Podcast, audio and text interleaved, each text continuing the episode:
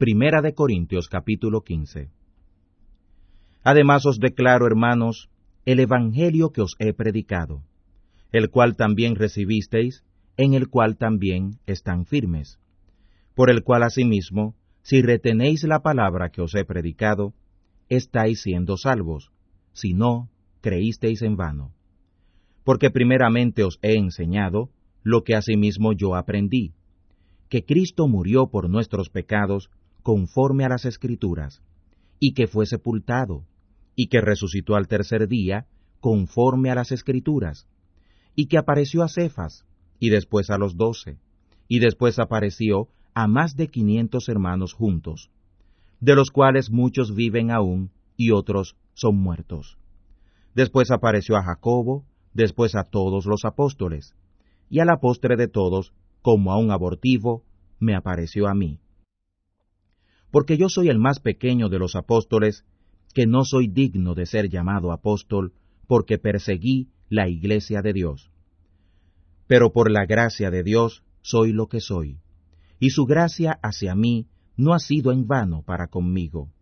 Antes he trabajado más que todos ellos, pero no yo, sino la gracia de Dios que fue conmigo porque o sea yo, o sean ellos, así predicamos, y así habéis creído.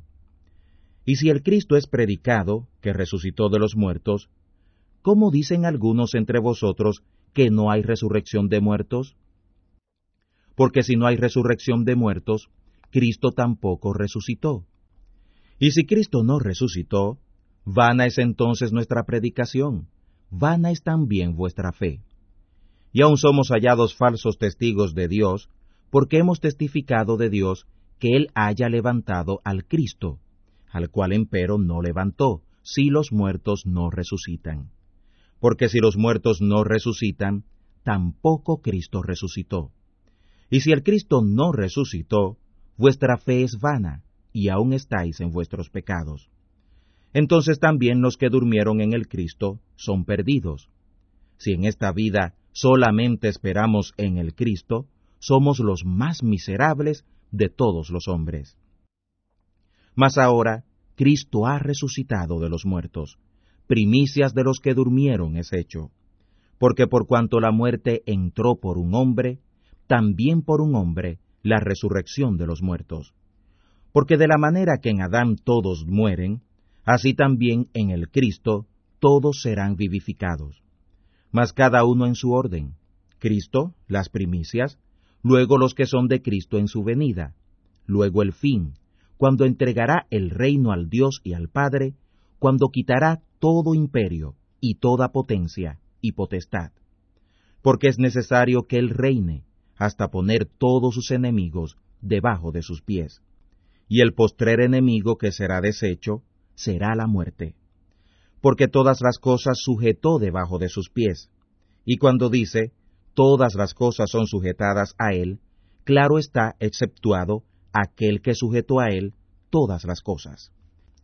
Mas luego que todas las cosas le fueren sujetas, entonces también el mismo Hijo se sujetará al que le sujetó a él todas las cosas, para que Dios sea todo en todos. De otro modo, ¿qué harán los que se bautizan por los muertos? si en ninguna manera los muertos resucitan? ¿Por qué pues se bautizan por los muertos? ¿Y por qué nosotros peligramos a toda hora? Cada día trago la muerte por mantenerme en la gloriación de haberlos enseñado, la cual tengo en Cristo Jesús, Señor nuestro. Si como hombre batallé en Éfeso contra las bestias, ¿qué me aprovecha si los muertos no resucitan? Comamos y bebamos, que mañana moriremos. No erréis. Los malos compañeros corrompen el buen carácter. Velad debidamente y no pequéis, porque algunos no conocen a Dios, para vergüenza vuestra hablo. Mas dirá alguno, ¿cómo resucitarán los muertos? ¿Con qué cuerpo vendrán? Necio, lo que tú siembras no se vivifica si no muriere antes, y lo que siembras no siembras el cuerpo que ha de salir, sino el grano desnudo, acaso de trigo o de otro grano. Mas Dios le da el cuerpo como quiso, y cada simiente su propio cuerpo. Toda carne no es la misma carne, mas una carne ciertamente es la de los hombres, y otra carne la de los animales, y otra la de los peces, y otra la de las aves. Y hay cuerpos celestiales y cuerpos terrenales. Mas ciertamente una es la gloria de los celestiales y otra la de los terrenales.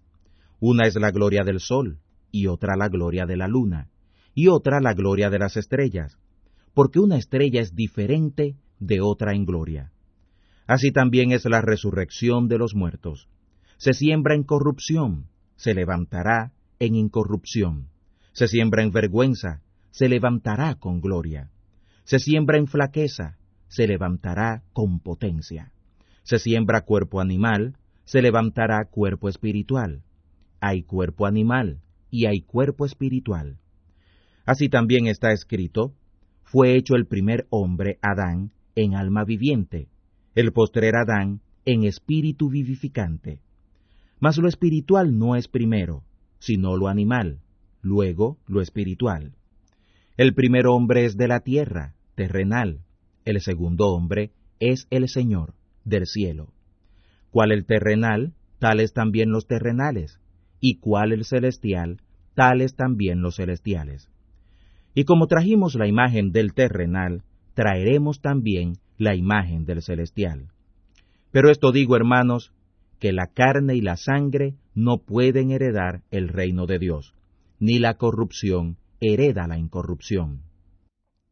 He aquí os digo un misterio. Todos ciertamente resucitaremos, mas no todos seremos transformados. En un momento, en un abrir de ojo, a la final trompeta, porque será tocada la trompeta, y los muertos serán levantados sin corrupción, mas nosotros seremos transformados. Porque es necesario que esto corruptible sea vestido de incorrupción, y esto mortal sea vestido de inmortalidad. Y cuando esto corruptible fuere vestido de incorrupción, y esto mortal fuere vestido de inmortalidad, entonces será cumplida la palabra que está escrita. Sorbida es la muerte con victoria. ¿Dónde está, oh muerte, tu aguijón? ¿Dónde, oh Hades, tu victoria? Ya que el aguijón de la muerte es el pecado, y la potencia del pecado, la ley. Mas a Dios gracias, que nos dio la victoria, por el Señor nuestro, Jesús el Cristo.